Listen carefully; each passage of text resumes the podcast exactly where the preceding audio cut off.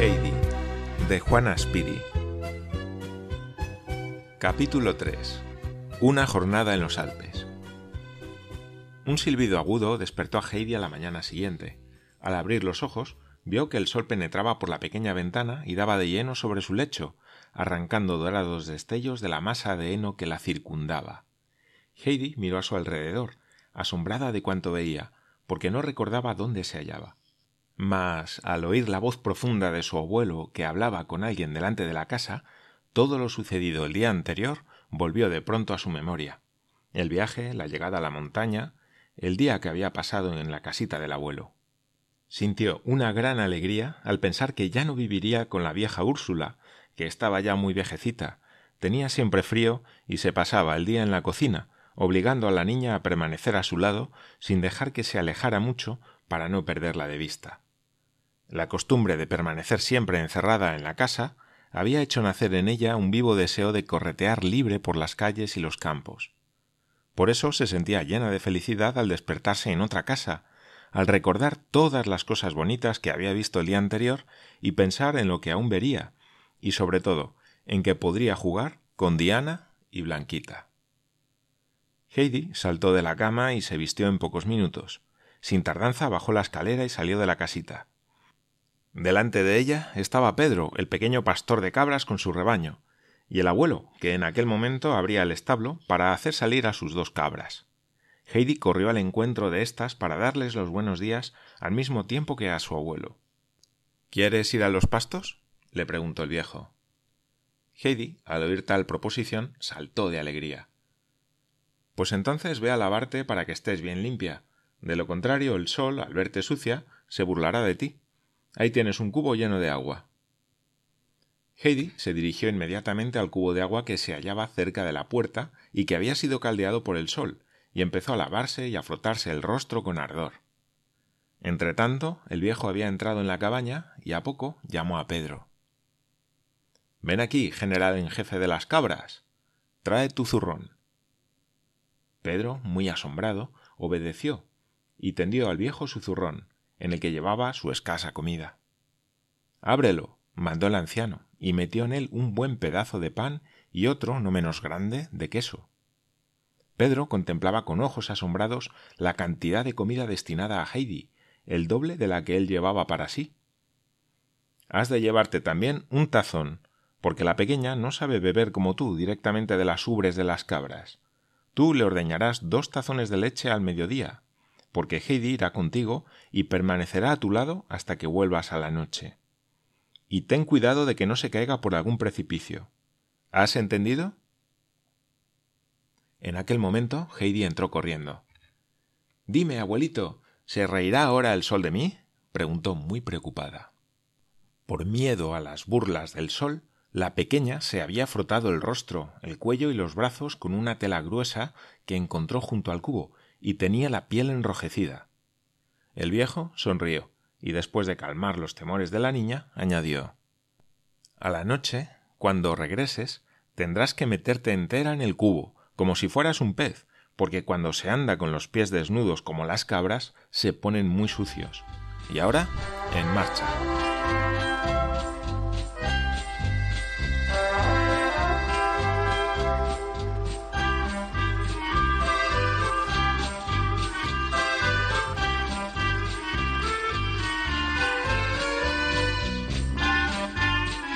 Los dos niños emprendieron alegremente su camino, seguidos por las cabras.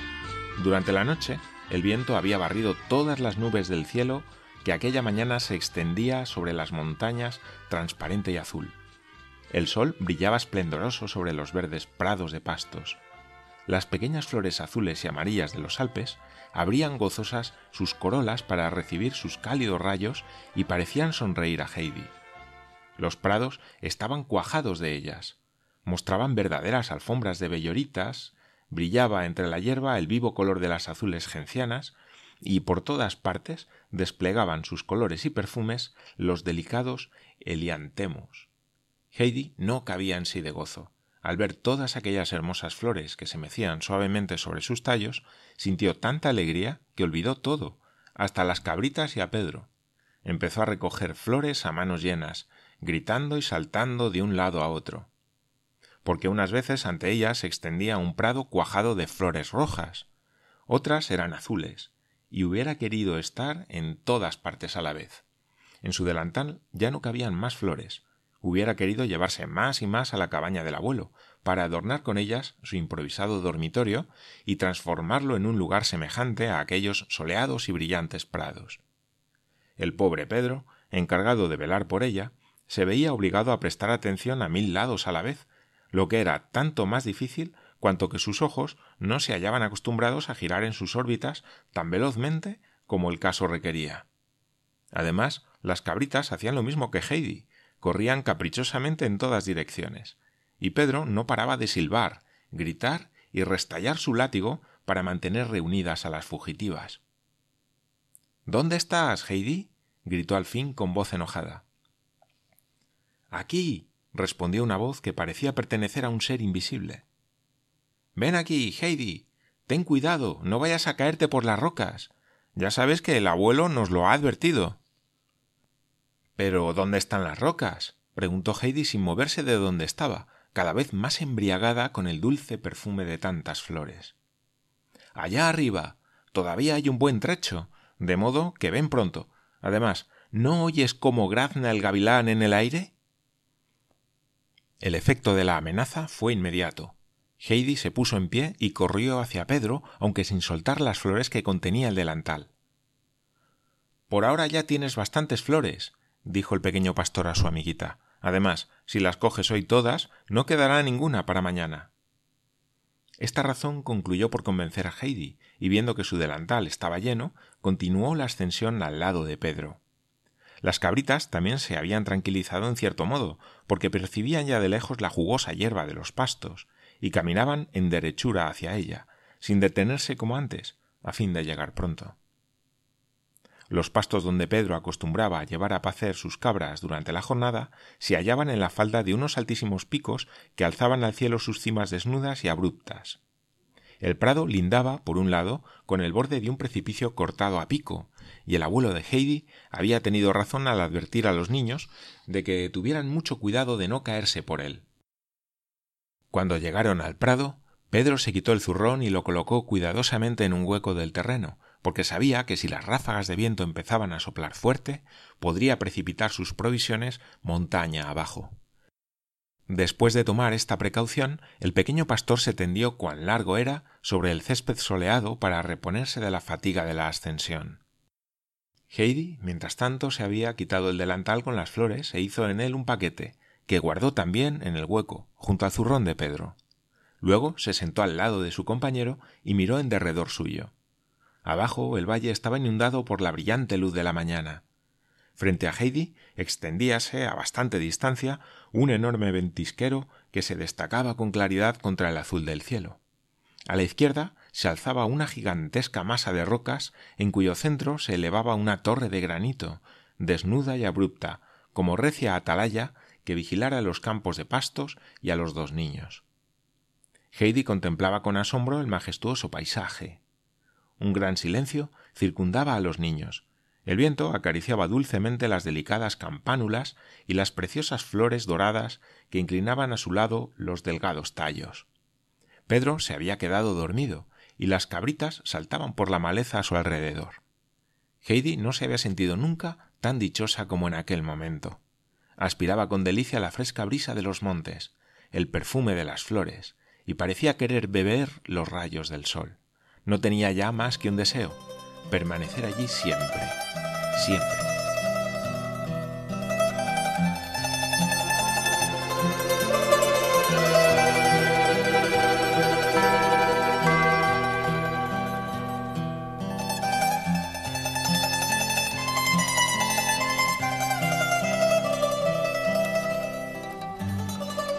De este modo transcurrió largo rato. Por último, tras haber contemplado una y otra vez las escarpadas montañas que se alzaban por todas partes, Heidi las miraba como si fueran buenas amigas que le mostraban sus moles protectoras. De pronto oyó un grito penetrante. Heidi levantó los ojos y vio un enorme pájaro, mayor que cuantos había visto hasta entonces, que se cernía por encima de ella con las alas desplegadas y describiendo anchos círculos mientras lanzaba roncos y fieros graznidos. Pedro. Pedro. despiértate. exclamó Heidi. Allí está el gavilán. Míralo. Pedro se levantó rápidamente y contempló también el ave de presa, que volaba cada vez más alto y que al fin desapareció detrás de las rocas grises. ¿A dónde ha ido? preguntó Heidi, que había seguido el vuelo del pájaro con la vista y quería saber más de aquella ave desconocida para ella. A su nido, creo yo. ¿Allá arriba tiene su nido? Qué bonito debe ser vivir tan alto. ¿Por qué graznaba tan fuerte? siguió preguntando la niña. Porque lo hace siempre, explicó Pedro. ¿No podríamos seguirle hasta su nido? Oh, oh, oh. exclamó Pedro, marcando en el tono de las exclamaciones seguidas su creciente disgusto. Las cabras no pueden subir tan alto, y el abuelo ha dicho que no quiere que te caigas por las rocas. Después Pedro se puso a silbar y a llamar con tanta fuerza que Heidi se preguntó, asustada, qué iba a pasar. Mas, al parecer, las cabras conocían muy bien aquellas señales porque iban llegando unas tras otras, y en poco tiempo el rebaño estuvo nuevamente reunido. Algunas cabras mordisqueaban las plantas, otras corrían de un lado a otro, y otras se embestían mutuamente con los cuernos, como solían hacer siempre que jugaban. Para Heidi era un espectáculo nuevo y alegre contemplar aquellos esbeltos y ágiles animales entregados a sus juegos favoritos, y la niña iba de una cabra a otra para conocerlas mejor, pues cada una tenía alguna cosa característica que la diferenciaba de las demás. Mientras Heidi se divertía así, Pedro extrajo el contenido de su zurrón. Colocó los alimentos sobre el zurrón vacío, haciéndolo servir de improvisado mantel. Puso los grandes pedazos destinados a Heidi en el lado opuesto al de su menguado almuerzo, pues recordaba muy bien para quién era la parte mayor de las provisiones. Luego tomó el tazón, ordeñó a la cabra blanquita, que daba una leche blanca y fresca, y puso el tazón lleno en medio del mantel. Después llamó a Heidi, pero tuvo que llamarla con más fuerza de la que empleara para mandar a los animales. La niña se divertía tanto admirando los brincos y saltos de aquellos que no veía ni oía nada más. Pedro gritó tan fuerte que su voz retumbó entre las paredes pequeñas y Heidi le oyó al fin. Rápidamente corrió hacia el lugar en que Pedro había dispuesto la comida. A la vista de ella aumentó su alegría y entusiasmo y se puso a bailar alrededor de unos alimentos tan apetitosos. ¿Ya has acabado de saltar? Ahora es la hora de comer. Siéntate y empieza, dijo Pedro. ¿Es para mí esta leche? preguntó, admirando todavía el halagador aspecto del cuadrado en cuyo centro estaba el recipiente de la leche. Sí, respondió el pastorcillo, y los dos grandes pedazos que ahí ves también son para ti. Y cuando hayas bebido el tazón de leche, ordeñaré otro para ti. Luego me tocará a mí. ¿De qué cabra tomarás la leche para ti? De la mía. Es esa. Se llama moteada. Pero empieza ya a comer. Heidi bebió primero la leche y cuando hubo terminado, Pedro se levantó para llenar el tazón por segunda vez. La niña cortó entonces el pan en dos trozos y reteniendo para sí la parte más pequeña, ofreció la otra a su amiguito, con todo el queso que estaba destinado a ella, diciendo Toma esto. Yo tengo bastante con este pedazo. Pedro se quedó mudo de sorpresa. Jamás se le hubiera ocurrido hacer él un ofrecimiento tan maravilloso. Vacilaba. No sabía si Heidi lo decía en broma o en serio, pero la pequeña seguía ofreciéndole el pan y el queso, y al ver que él no alargaba la mano, con un gesto resuelto se lo colocó encima de las rodillas. Entonces Pedro comprendió que no era una burla, y dando las gracias con una inclinación de cabeza, dio principio a una comida como no la había tenido en todos los días de su vida de pastor de cabras. En cuanto a Heidi, no cesaba de contemplar a los simpáticos animales. Dime sus nombres, Pedro, rogó la niña a su compañero. Pedro los conocía muy bien, puesto que no tenía otra cosa que retener en su memoria que los nombres de las cabras con las que pasaba todos los días. Las nombró, pues, una tras otra sin equivocarse, señalándolas al mismo tiempo con el dedo índice. Heidi escuchaba y miraba con la mayor atención. Al cabo de un rato había logrado aprender los nombres y tampoco se equivocaba, porque todas las cabras tenían algo que las distinguía entre sí. Bastaba mirarlas atentamente, y así lo hacía la pequeña. Uno de los animales se llamaba Gran Turco. Poseía cuernos poderosos con los que se empeñaba en golpear a las demás cabras, y éstas solían huir de él porque no querían amistad con un compañero tan rudo. Solo Cascabel, una linda y ágil cabrita, no le esquivaba, antes bien, de cuando en cuando solían vestirlo tres o cuatro veces seguidas, hasta que el gran turco se quedaba mirándola aturdido, sin atreverse a atacar, porque Cascabel era muy guerrera y tenía unos cuernecillos muy agudos. Estaba luego la pequeña Blancanieves, que balaba siempre tan lastimeramente que Heidi había acudido junto a ella varias veces para ver lo que le pasaba. Precisamente en aquel momento volvió a resonar suplicante su balido, y la niña acudió corriendo y se abrazó a ella.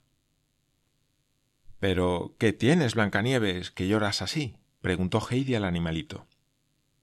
Blancanieves se acurrucó al lado de Heidi y permaneció muy quieta. Pedro gritó entonces, mascullando las frases porque comía a dos carrillos. Lo hace porque la vieja ya no viene con nosotros. La han vendido la semana pasada a un hombre de Mayenfeld y ahora ya no viene a pacer. ¿Quién es la vieja? preguntó Heidi. Pues la madre de Blancanieves, contestó Pedro. ¿Dónde está la abuela? exclamó la pequeña. No tiene. ¿Y el abuelo? Tampoco tiene. Pobre Blancanieves, exclamó Heidi acariciándola. Ahora ya no tienes que quejarte, porque yo vendré todos los días y no estarás ya tan solita y si tienes algo, vienes a mí. Blancanieves frotó la cabeza contra el hombro de Heidi, como si quisiera demostrar su afecto, y cesó de balar quejumbrosamente. Pedro, que por fin había terminado de comer, se acercó también a los animales. Blanquita y Diana eran las cabritas más lindas de todo el rebaño. Eran limpias y tenían cierto aire de distinción. También se mantenían casi siempre separadas de las otras y sobre todo del gran turco. Su actitud hacia él causaba la impresión de que le despreciaban. Todas las cabritas habían vuelto a saltar y a brincar por el prado. Algunas buscaban con mucha atención las pequeñas y más delicadas hierbas, y el gran turco se divertía tratando de atacar a la que se cruzaba en su camino. Blanquita y Diana saltaban con prudencia y siempre encontraban pronto la parte más tierna del césped que luego comían con rapidez. Heidi, con las manitas a la espalda, lo contemplaba todo con la mayor atención. Pedro, dijo al poco rato a su compañero, que se había tumbado de nuevo sobre la hierba. Blanquita y Diana son las más bonitas de todas. Lo sé, respondió el muchacho. No es extraño, el viejo las frota y las lava siempre, y les da sal, y además mantiene muy limpio el establo. Son las mejores de todas.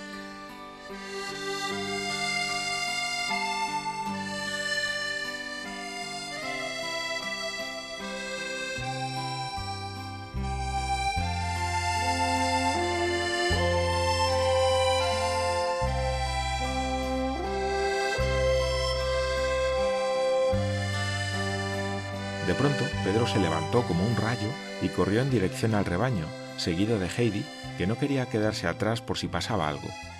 Pedro se dirigió hacia el lado en que las rocas formaban el precipicio y donde se despeñaría fácilmente una cabra si se aproximaba a él. Pedro había visto saltar a la temeraria cascabel hacia aquel sitio y llegó justamente en el instante en que el animal iba a alcanzar de un salto más el borde del abismo. El muchacho, al quererla coger, perdió el equilibrio y cayó al suelo, pero tuvo tiempo de coger a Cascabel por una pata. Caído y todo, se esforzaba en sujetarla. La cabra balaba encolerizada al ver que le impedían continuar la pequeña aventura que se había propuesto emprender, y tiraba con fuerza para liberarse. Pedro pidió a Heidi que le ayudara, porque no podía levantarse sin soltar la pata de cascabel. Heidi llegó junto a su amiguito y al instante comprendió en el apuro que éste se hallaba. Sin perder un segundo, arrancó un puñado de hierba olorosa, lo acercó al hocico de cascabel y, hablando en tono convincente, le dijo Ven, ven, cascabel, sé razonable. ¿No ves, tontina, que si te caes por ahí te romperás las patitas y te harás mucho daño? La cabrita se volvió enseguida hacia la niña, y sin hacerse rogar comió la hierba que ésta le ofrecía. Pedro aprovechó el respiro para ponerse de pie. Luego cogió a Cascabel por la cuerda de que pendía la campanita. Heidi se puso al otro lado y así, entre los dos, condujeron al travieso animal junto al resto del rebaño. Entonces Pedro agarró su látigo para propinar a Cascabel un buen castigo. El animal pareció comprender las intenciones del muchacho porque empezó a retroceder asustado. Pero Heidi exclamó enérgicamente No, Pedro, no, no la pegues. ¿No ves cómo tiembla la pobrecilla? Se lo merece, murmuró Pedro entre dientes, alzando de nuevo el látigo. Heidi se abalanzó sobre él, le sujetó el brazo y gritó llena de indignación. No quiero que la pegues, porque le harías daño. Déjala en paz. Pedro se quedó asombrado ante el gesto autoritario de Heidi, en cuyos ojos negros brillaba el fuego de la indignación. Instintivamente bajó la mirada. Está bien. La soltaré si tú me das mañana otra vez parte del queso, dijo, porque quería recibir alguna compensación por el susto que había pasado a causa de cascabel, y aquel queso tan sabroso había despertado su codicia. Sí, te lo daré. Te daré mi parte entera, mañana y todos los días. Poco me importa el queso, y te daré parte del pan como hoy he hecho. Pero has de prometerme que no pegarás nunca a cascabel, ni a Blancanieves, ni a ninguna cabrita. Me es indiferente, repuso Pedro a modo de asentimiento, y sin decir más soltó a la culpable. Cascabel, contenta de verse libre, se unió al rebaño. Entretanto, el día había declinado sin que los niños se hubieran dado cuenta de ello. El sol había alcanzado la línea del horizonte y estaba a punto de ocultarse tras las montañas. Heidi se había sentado de nuevo sobre el césped para poder contemplar a gusto las campanillas y demás flores del prado, iluminadas todas por los rayos del sol poniente. Un halo dorado parecía resplandecer sobre la hierba y las elevadas rocas comenzaban también a irradiar luz. Heidi se puso en pie de un salto y exclamó Pedro, Pedro, que está ardiendo. Todas las montañas arden. Y la nieve también. Y el cielo. Fíjate, fíjate cómo arden las rocas. La nieve parece como si fuera de fuego. También está ardiendo el nido del gavilán. Mira las rocas, los árboles, todo está ardiendo. No te asustes. Eso pasa todos los días, respondió Pedro tranquilamente, y siguió mondando la vara que había cortado. Luego añadió No es ningún fuego. Entonces, ¿qué es? preguntó Heidi, que no sabía hacia qué lado mirar primero, tan bello le parecía el espectáculo. Dime, Pedro, ¿qué es? preguntó la niña por segunda vez. No sé, eso sucede así y nada más, contestó rápido el muchacho. Oh. fíjate. exclamó Heidi cada vez más excitada. Ahora todo se vuelve de color de rosa. Mira aquella montaña cubierta de nieve cómo está. y aquella otra tan puntiaguda. ¿Cómo se llaman, Pedro? No tienen nombre, repuso el pastorcillo. Qué preciosa es la nieve de color de rosa. Oh, qué color más lindo aquel de allí arriba. Ah, todo se vuelve ahora de color gris. Oh, Pedro, todo acabó. Y Heidi se sentó en la hierba, muy decepcionada, como si realmente todo hubiera acabado. Mañana lo verás otra vez, dijo Pedro. Y ahora levántate, que es hora de marchar. Llamó a silbidos a las cabras para reunir todo el rebaño, y pocos momentos después emprendieron el regreso. Pero ¿de verdad todos los días pasará lo mismo? Siempre que vengamos aquí al prado? preguntó Heidi con insistencia, mientras bajaban de los prados de pasto. Casi todos los días. Pero mañana con seguridad. Sí, sí, mañana lo verás también. Heidi se sintió tranquila al oír la afirmación de su amiguito. Había sufrido tantas emociones aquel día y su mente bullía con tantas ideas nuevas que no podía hablar, y los dos niños descendieron en silencio hasta que llegaron a la cabaña del viejo. Este estaba sentado bajo los abetos en un banco que había puesto allí y en el que aguardaba todas las noches la llegada de las cabras, porque Pedro regresaba siempre con ellas por aquel lado. Heidi se precipitó hacia su abuelo, seguida de Blanquita y Diana, que conocían a su amo y el establo a que pertenecían. Pedro exclamó desde alguna distancia ¿Verdad que volverás mañana? Buenas noches, pues.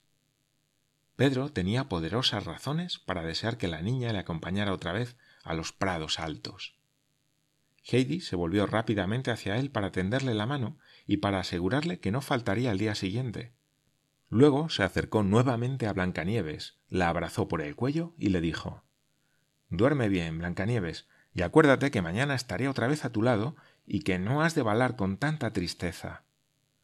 La cabrita volvió la cabeza hacia Heidi y la miró con sus ojos dulces como si quisiera mostrar su agradecimiento por el afecto que la niña le mostraba, y luego siguió tras el rebaño saltando alegremente.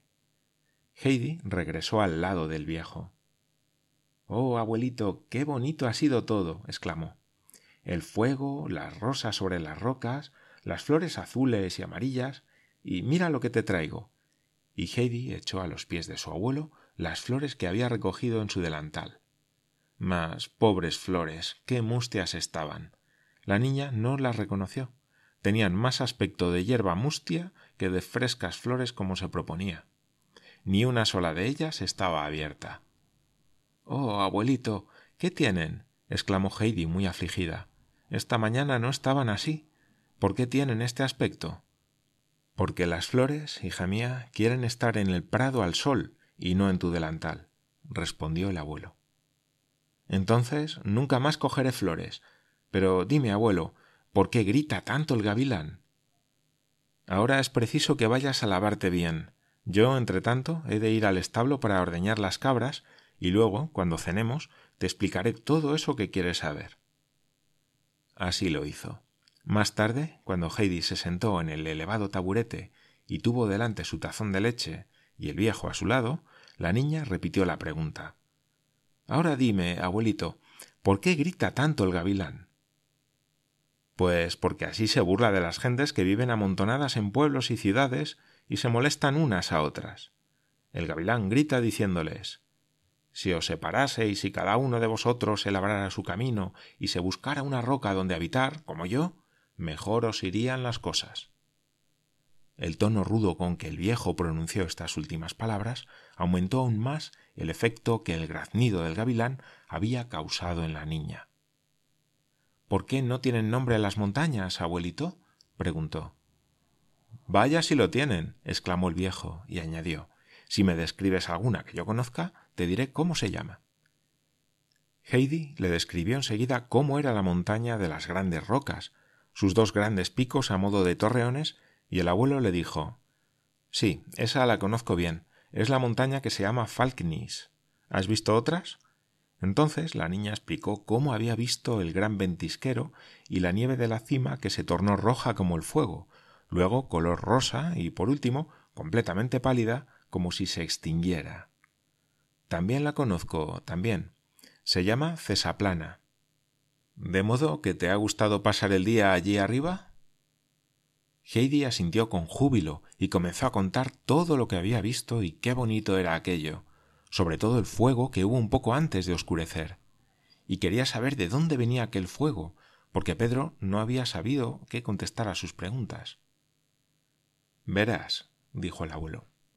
Te lo diré. Eso es un efecto de los rayos del sol. Cuando el sol se pone y da las buenas noches a las montañas, les envía sus últimos y más bonitos rayos para que no se olviden hasta el día siguiente.